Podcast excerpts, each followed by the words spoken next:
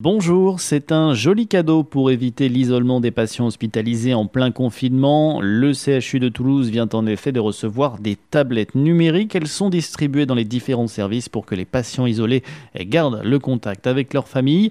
En tout, 160 tablettes ont déjà été livrées au CHU. Parmi les fournisseurs, on retrouve Lenovo, Boulanger et d'autres entreprises.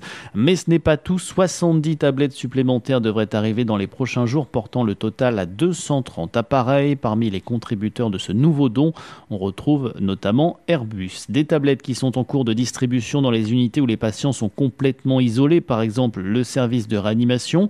L'idée, c'est de mettre en lien les patients avec leurs proches à travers une communication sécurisée. Et pour y arriver, eh bien, l'entreprise toulousaine Boat Design a mis à disposition gratuitement son système de visio EasyCall, très simple à utiliser. Via un raccourci sur les tablettes, le médecin inscrit son nom et celui de son patient.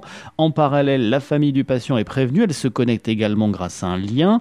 La discussion peut alors démarrer en toute sécurité. Un service que le patron de Boat Design souhaite d'ailleurs étendre à d'autres établissements dans des cas très précis. Il pense notamment aux pères de famille qui ne peuvent pas assister à l'accouchement de leur enfant.